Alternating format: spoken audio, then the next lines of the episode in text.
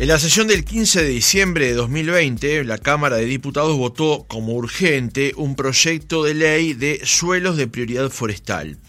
En la exposición de motivos del proyecto, de siete artículos, se sostiene que la superficie forestada en el país supera actualmente 1.100.000 hectáreas, es decir, un 7% del territorio nacional, y lo forestado actualmente es suficiente para proveer de materia prima a las dos plantas de producción de celulosa activas y a la tercera planta en construcción. A juicio del diputado Rafael Menéndez de Cabildo Abierto, es fundamental establecer las regulaciones correspondientes a fin de poder lograr una producción económica, social y medioambientalmente sustentable para nuestro país. Este proyecto contó en su momento con los votos de Cabildo Abierto, del Frente Amplio y del PERI, y los votos en contra del Partido Nacional Colorado y también del Partido Independiente. Ahora en el Senado, el proyecto está en análisis en la Comisión de Ganadería y la Sociedad de Productores Forestales se presentó el pasado 5 de agosto y sostuvo que no hay ningún motivo o razón que justifique este proyecto de ley. Agrega que el proyecto no tiene sentido, nadie gana y no traerá beneficios. Para profundizar sobre el tema, recibimos en nuestra entrevista central al ingeniero agrónomo Nelson Ledesma, presidente de la Sociedad de Productores Forestales. Ledesma, ¿cómo le va? Buenos días. Buenos días, Francisco. Un gusto estar con ustedes. Muchas gracias por la invitación. Muchas gracias por atendernos y acompañarnos esta mañana. Em, estuve leyendo el texto que ustedes presentaron en, la comisión dividen la o dividieron, mejor dicho, la presentación en tres bloques, pero hay una conclusión eh, primera que es no hay ningún motivo o razón que justifique este proyecto de ley. Vamos a ir por partes, Ledesma. ¿Qué es lo que plantea el proyecto de ley que está ahora en discusión en el Senado? El proyecto plantea dos o tres puntos eh, que para nuestro entender son muy negativos para el sector. Primero es eh, la limitación de la forestación exclusivamente a los suelos denominados de prioridad forestal. Y, el segundo artículo limita la actividad forestal a un máximo del 10% del área productiva del país.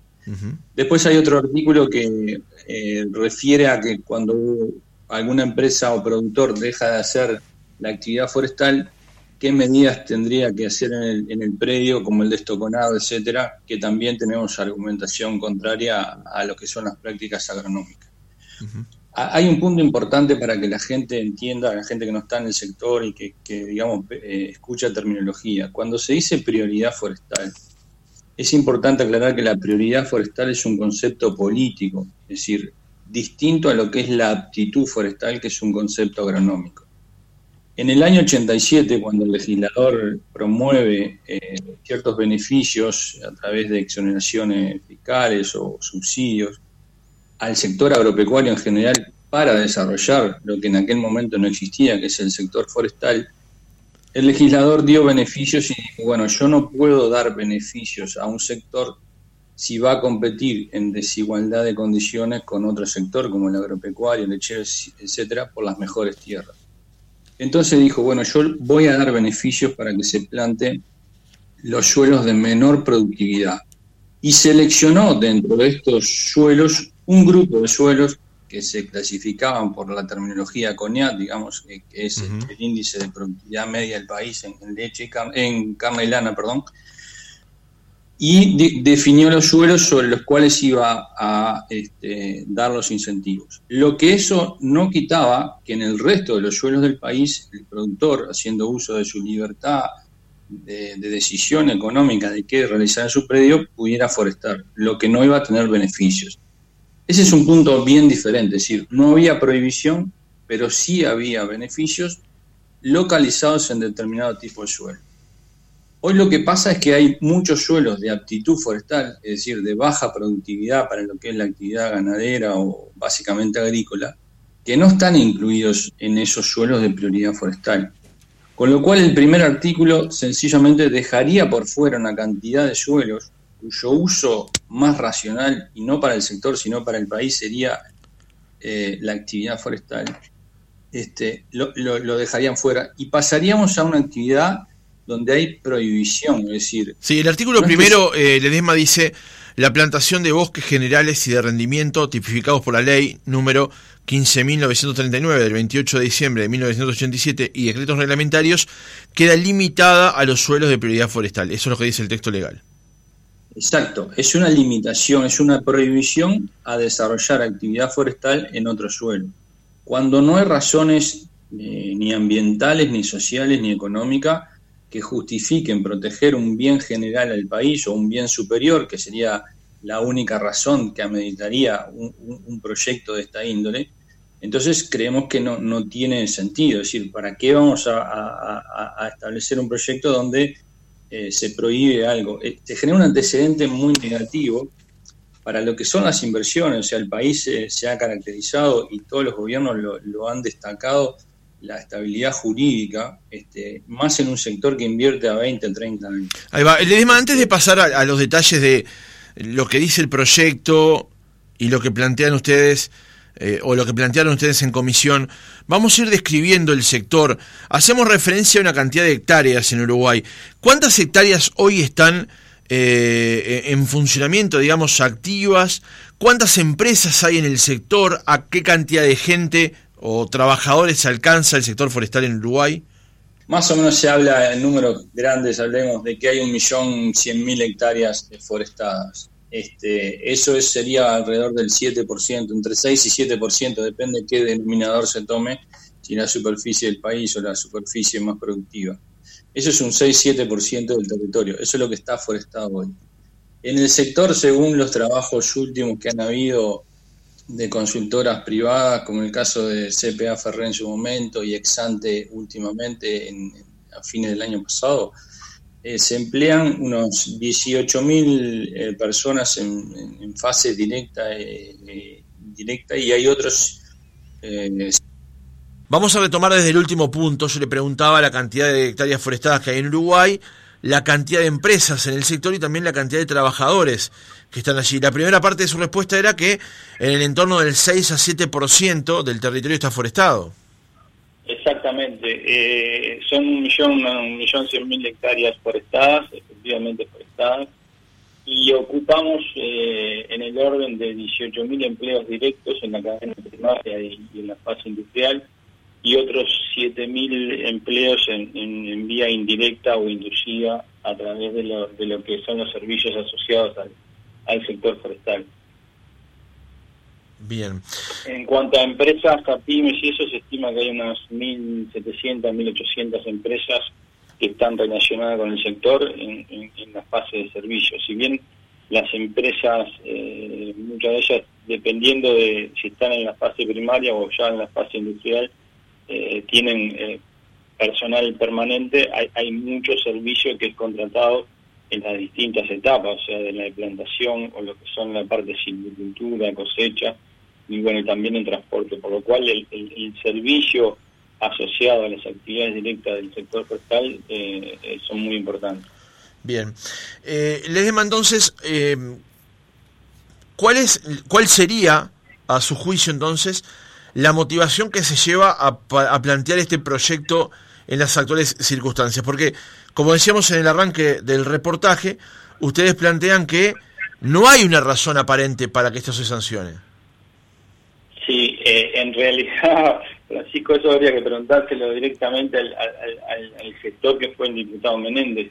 Si nosotros nos guiamos por la exposición de motivos, por eso nosotros en nuestra eh, exposición dividimos en tres capítulos y uno era el análisis de la exposición de motivos, otro era concretamente los artículos del, proyecto de ley y una tercera era el impacto del sector forestal. Si cuando nosotros analizamos eh, los motivos no, no, encontramos ningún fundamento, es decir, eh, se dicen, se, hace un relato que no responde a la realidad. Por ejemplo, se dice que una vez este, sacado los beneficios de la ley, el sector forestal empezó a plantar los mejores suelos del país.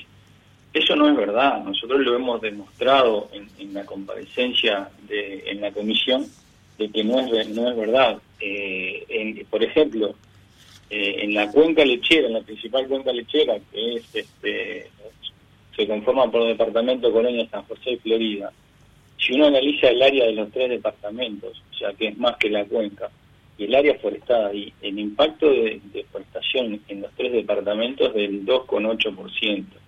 Y si a uno le saca a esos departamentos la parte de Florida Cerro Colorado, que es la que tiene mayor actividad forestal y ahí donde hay menos proporción o casi que no hay lechería, el, el área forestada en, en, la cuenca es de menos del 1%, o sea, hay menos de, de, de 21.000 hectáreas forestadas.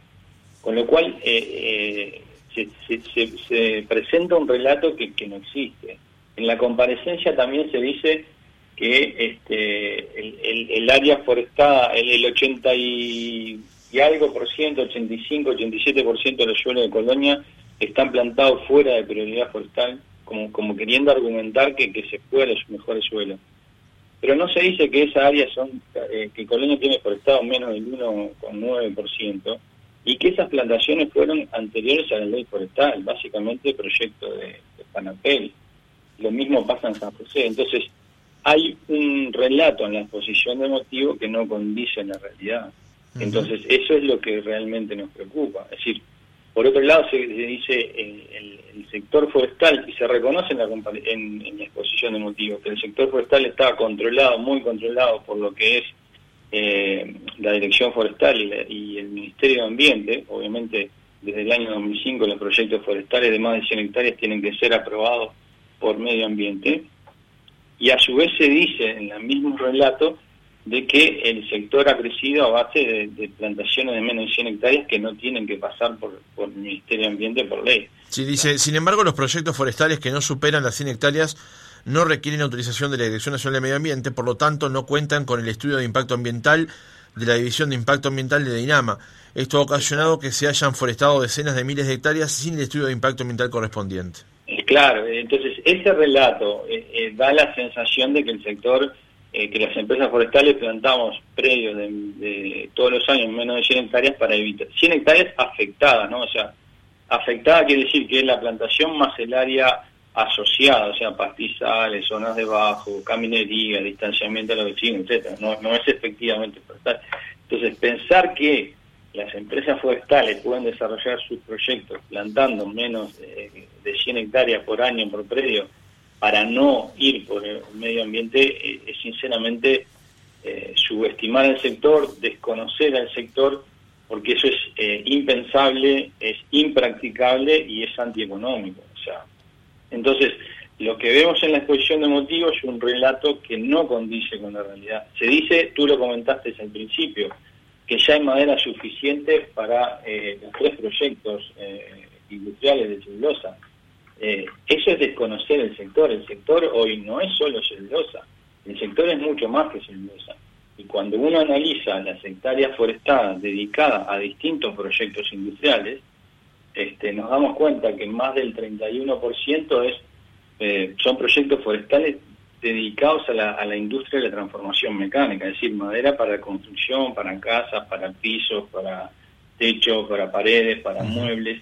Este, otro 20% está dedicado a la producción de fibra, pero está en el sureste y orientado hacia la exportación. Entonces, hacer un análisis o una correlación lineal de que existen tantas hectáreas, entonces eh, hay tanta madera y eso va a, a, las plantas, es desconocer la realidad y el sector. Es decir, cada proyecto tiene su finalidad y dirige su madera a su proyecto, no a las plantas. Uh -huh. Es verdad que la, la, el, el, el, mundo de la celulosa en Uruguay está mucho más desarrollado ¿tá? y que el otro viene atrás y, y, es donde Uruguay va a tener más posibilidades de inversión nueva, porque es un sector, el, el de transformación mecánica de la madera, que está empezando, incipiente, está empezando a crecer. Los bosques se están formando, están llegando a su turno y seguramente la industria es la, la que va a seguir viniendo. Uh -huh. Entonces, esos relatos eh, que no reflejan la realidad y que buscan darle una argumentación al, al, al proyecto de ley, creemos que son, eh, bueno, hemos demostrado, creo, en nuestra comparecencia, que no son, no son reales, ¿no? Ledesma, en, el, en su exposición plantean que el proyecto generará consecuencias muy negativas y lo discriminan para el sector forestal, para la sociedad y la gente, para el sector agropecuario y para el país. Vayamos por partes. ¿Dónde cree usted que eh, más allá de lo que ha contado hasta ahora, por supuesto, estará la afectación para el sector forestal? Y, para el sector forestal concretamente eh, es, negativo porque, digamos, eh, limita la, actividad del sector a, a, digamos, en, no poder plantar suelos que tienen aptitud forestal y que no, no se pueden plantar porque no están descritos en ese concepto político que es la prioridad forestal. Además, el sector, si ustedes analizan, o, si uno analiza lo que ha sido el crecimiento del sector en los últimos años, básicamente las empresas forestales han generado una modalidad de arrendamiento, es decir, eh, arrendar predios que pertenecen a productores agropecuarios para desarrollar los proyectos forestales en suelos de actitud forestal. Y eso hace que las empresas no tengan que comprar tierra, o sea, eh, y que el productor pueda tener una diversificación adicional a su, a su producto principal. Es decir, si uno analiza el productor agropecuario tradicional, bueno, tiene su actividad ganadera o lechera o, agrícola o una combinación de todo. Lo que se ha buscado, lo que el sector ha permitido de alguna manera es diversificar y complementar la actividad. Es decir, no se puede desconocer hoy la ventaja que tiene desde el punto de vista de, sombra y, abrigo eh, los bosques para la actividad ganadera. Y en todo predio, Francisco, hay, hay suelos buenos, suelos regulares suelos malos. Entonces, la forestación no quiere, a la forestación no nos interesa plantar los mejores suelos, por una razón sencilla y práctica. En, los mejores suelos, suelos más arcillosos, más pesados, los árboles crecen menos o no crecen, y los campos con mejores suelos son los más caros. Entonces, hay una un interés eh, eh, mutuo entre el productor agropecuario que quiere su mejor suelo dedicarlo a otra actividad, pero que en su peor suelo, donde no le puede obtener una buena rentabilidad, puede obtener un beneficio a través de la actividad forestal, sea directa o sea por arrendamiento. Pero Ledema, entonces, no, no quiero irme del hilo que veníamos llevando, pero eh, ¿el sector forestal está de acuerdo, aceptaría algún tipo de regulación, aunque no sea este texto que está en discusión ahora, pero algún tipo de regulación más allá de la que hoy eh, eh, está presente? Es que, Mauricio, ahí entramos en aspectos mucho más complejos, es decir, no hay elementos para que eh, se legisle en contra de plantar árboles en cualquier suelo. Es decir, si bien las empresas no nos interesan, tenemos que no, no hay que perder de vista el, hecho de la señal que se da al productor que tiene su predio y que quiere realizar una cualquier actividad económica, siempre y cuando, que eso es lo que hacemos énfasis, no se, digamos, vaya contra intereses generales o bienes superiores del país. En este caso no hay ninguna, ningún elemento, ni ambiental, ni social, ni económico, que justifique prohibir. Y el hecho de generar prohibiciones porque sí, son señales muy malas para los inversores. Es decir, el, inversor quiere eh, tener las reglas claras. Entonces, si hoy se va a prohibir una actividad sin fundamentación, ¿qué seguridad tienen los inversores de que mañana no va a pasar en otro sector, en otro o en otro? Entonces, eh, hay que tener mucho cuidado. Es decir, los inversores quieren tener reglas claras, inversores locales o inversores extranjeros. Entonces, ¿cuál es la justificación para prohibir cuando no hay elementos ni ambientales, ni sociales, ni económicos que justifiquen? Entonces, no tiene sentido prohibir. Una cosa es promover y, y definir dónde promuevo porque estoy dando beneficios. Entonces, no puedo generar una competencia legal.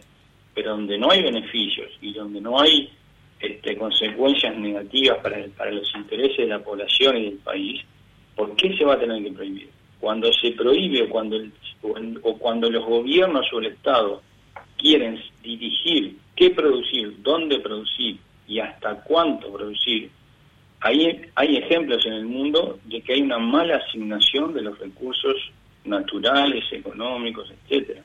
Eso lo tiene que decidir el productor cada productor con conocimiento y con posibilidades de competencia en igualdad de condiciones. pero en vez de usar la palabra prohibir, usáramos la palabra regular en todos los países, aun cuando se siguen estrictamente eh, los estándares de seguridad jurídica, también hay regulaciones. Por eso digo, ¿hasta qué punto se podría llevar a una regulación que no quede este, solamente al referéndum de quien decide plantar? Pero es que eh, sector forestal es, debe ser de los sectores agropecuarios más regulados. Los proyectos forestales tienen que pasar por la Dirección Forestal, tienen que pasar por el Ministerio de Ambiente y tienen que pasar por las intendencias. Este, no hay ningún otro sector que tenga que presentar los proyectos eh, en medio ambiente y se lo evalúen por la actitud de los suelos, por el impacto que pueda tener el proyecto en los ecosistemas naturales, por el porcentaje de cuenca que ocupe y por la protección de los valores culturales del país. Entonces, el sector está sumamente regulado, no es que no esté regulado, está sumamente regulado. Este, no debe haber otro sector más regulado que este. O sea, ¿qué sector maneja en sus proyectos el concepto de ecosistemas? Ninguno, ninguno, absolutamente ninguno. Entonces, si, si todo lo que ha sido la investigación científica, lo empírico, lo que vemos en campo, luego de 34 años de ley forestal, eh, señala de que no hay ningún argumento técnico científico para prohibir o para limitar el sector porque no tiene, y más cuando miramos hacia dónde va el mundo y en temas de consumo y en temas ambientales. O sea, no debe haber otro sector en la economía del país que pueda contribuir tanto como el sector forestal en poder lograr la neutralización de los efectos de gases invernaderos en Uruguay. El Uruguay está asumiendo compromisos internacionales de reducción de gases de efecto invernadero. El sector forestal quiere ser de los sectores principales que pueden contribuir en eso. Cuando vamos al consumo del mundo, ¿hacia dónde va el mundo? A sustituir eh, productos de la industria petroquímica, ¿Por qué? Por productos renovables, productos este, amigables con el ambiente. La fibra, la madera, eh, son los productos del futuro. La, la, nanocelulosa, que es una, una, fracción de la celulosa, hoy se usa en el mundo para una cantidad de productos, desde alimento, este, filtros para sangre, eh, blindaje, etcétera.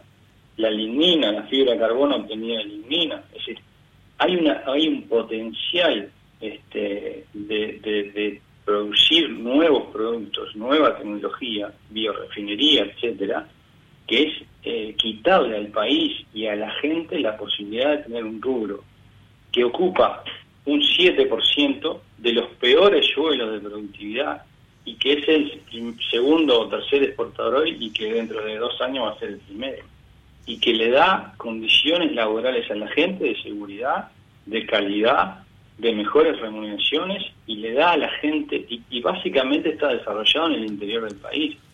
Eh, tiene un efecto descentralizador y de potencialidad de que la gente se pueda desarrollar en el lugar donde vive, que pueda estudiar, que pueda capacitarse en condiciones de seguridad, porque el sector está certificado internacionalmente y, y el control año a año cada vez más es activo. Entonces, ¿cuál es el sentido de regular algo que está súper regulado que no tiene efectos negativos y que todo lo que uno ve hacia el futuro, pensando de aquí a 50 años, es todo positivo para el crecimiento del país. no, no, quiero seguir con, con, las mismas preguntas como el, perro persiguiéndose la cola, pero no, no. La, la, cuestión sería terminar de entender o, o, de comprender su posición, a mí y a la audiencia, de por qué una eventual regulación afectaría definitivamente el desarrollo normal de esta actividad comercial o productiva. ¿Regulación de qué tipo de, de, eh, decís tú, Francisco? Como la mencionaba en el artículo, en el proyecto de ley. Porque, primero, el, vamos al primer artículo, limita el plantar otros suelos que tienen aptitud forestal, cuyo uso desde el punto de vista de sostenibilidad sería mejor el forestal y no un agrícola u, otro, porque provocaría el deterioro del suelo por erosión, por pérdida de suelo, por contaminación de agua. Entonces, ¿qué sentido tiene eso? Sería, eh, digamos, muy negativo para el país, para el sector, para el país. Este, ¿Cuál es el sentido de regular eso? ¿Hacia dónde se quiere ir? Cuando hoy estamos demostrando que es un sector complementario, que no desplaza a ningún otro. Entonces, ¿cuál es la razón para, por qué no se piensa en, digamos, en, en favorecer, si se quiere favorecer a otros sectores, ver políticas que, van directamente a afectar a sectores, pero no decir que si un sector no anda es por causa de otro cuando no hay este, ni una prueba, ni un elemento que lo justifique. Claro, ahí está el punto, ahí está el punto neurálgico del tema, ¿no? ¿En, qué sentido decís tú? lo, que usted plantea es neurálgico entender de que eh, la actividad así como está no afecta el desarrollo de otra, digamos. Pero eso está demostrado, Mauricio, que nos den pruebas, que nos muestren elementos donde está. Se dice que el sector ha plantado el 25% fuera de suelo de, prioridad forestal, ¿no? Cuando insisto que eso es un concepto este, político, no, no de aptitud, no de uso agronómico ni de sostenibilidad. Cuando uno analiza cuáles fueron los motivos, y, ahí está sobre la mesa, es decir, no es que se plantaran los mejores suelos, es decir, hubo una cantidad de, de, de área que está plantada previo a la ley forestal, hubo otros proyectos que fueron plantados asociados a, industrias para la energía, como el caso de, Rausa, como el caso de Merchandicena, como el caso de Ipusa, o sea, o para celulosa como el de Fanapel. Este, hubo cambios en la regulación de la ley forestal, entonces proyectos, suelos que en su momento, cuando inicia la ley, eran de prioridad forestal, luego en la evolución se fueron sacando, por eso hay esos suelos que fueron plantados en su momento hoy están en suelo de prioridad forestal porque se sacó la prioridad forestal de los suelos. Lo mismo pasó, se agregó un, artículo donde los bosques de servicio se consideran bosques protectores, entonces, y, el 8% de un establecimiento puede ser plantado en cualquier suelo por un productor agropecuario y eso tiene una condición de suelo de protector o, de servicio, más bien para, para, la, ganadería, y eso también se puede hacer en suelo. Entonces, cuando se dice eh, fácilmente el, sector planta el mejor suelo, no es verdad. La realidad, los números, la información oficial demuestran que no es verdad. y, e insisto, el, nosotros lo hemos dicho en la comparecencia, el sector no tiene interés de plantar los mejores suelos porque no anda, no tenemos interés de perjudicar a ningún sector, lo hemos dicho y lo, lo, podemos sostener, eh, de que no queremos afectar al sector lechero, si bien hemos demostrado con un número que la incidencia de la protección en, la cuenca lechera de menos del 1%, o sea, la realidad muestra las cosas. O sea, entonces generar un proyecto de ley con un impacto muy negativo para los productores agropecuarios, para el sector, para la gente y para el país, basado en un relato que no refleja la realidad, nos parece un error eh, muy importante y le va a quitar oportunidades al país. Es decir, Ojalá pudiéramos identificar tres o cuatro sectores más, como el sector forestal, donde el país apostó y generó en los peores suelos del país, donde la actividad eh, no es rentable, la actividad ganadera no es rentable, generó un sector que va a estar en el primer lugar y que genera oportunidades y oportunidades de calidad para la gente. Justamente sobre eso le es más bueno detenernos, porque usted hablaba de la cantidad de empresas vinculadas al sector, la cantidad de puestos de trabajo, y en su presentación también hacen referencia al tema salarial, ¿no? Que eso también demuestra los potenciales del sector, ¿no? Por supuesto, por supuesto. Este, eh, el, sector tiene la, posibilidad, de, digamos, de pagar eh, mejores sueldos que otras actividades. Este, y es porque, bueno, el, sector da, este, adquiere tecnología, eh, capacita, eh, está muy profesionalizado. Eh, las normas de seguridad para el trabajo son de, lo más alto, no solo en estándar del país, sino internacional, porque las certificaciones internacionales a las cuales está sometido el sector por, por motus propios, por querer competir en el mundo y poder acceder a los mercados más exigentes, como lo son el europeo, este, hacen de que tengamos que ser muy profesionales, muy exigentes y manejar los estándares más altos que existen en el mundo, en los distintos aspectos, en temas ambientales, en temas de seguridad, este, de salud ocupacional. Entonces, todo eso ha hecho de que el sector tuviera que ir creciendo, profesionalizándose, y eso va generando oportunidades de, trabajo de mejor calidad. Sí, por, ejemplo, tendrían que eh, los salarios en el sector resultan un 29% superiores a categorías comparables en los complejos de lechería, ganadería y agricultura de secano a nivel de empleos rurales y son un 7% superiores a los salarios de categorías comparables de las mismas cadenas a nivel industrial. Sí, correcto. esas son las cifras que, se obtienen, que, se ven. Y eso, es, eso es, es, un valor, y eso no quiere decir que, ni que sea el mejor ni que nada, no, es un sector diferente que el país apostó, que generó una política de Estado, que fue mantenida, eso es lo que nosotros decimos, la política esta fue mantenida por todos los gobiernos a lo largo de, desde la ley hasta acá, y es más, en la administración anterior, la Oficina de Planeamiento y Presupuesto eh, reconoció o identificó al sector forestal como un sector estratégico en la visión hacia el 2050 del país.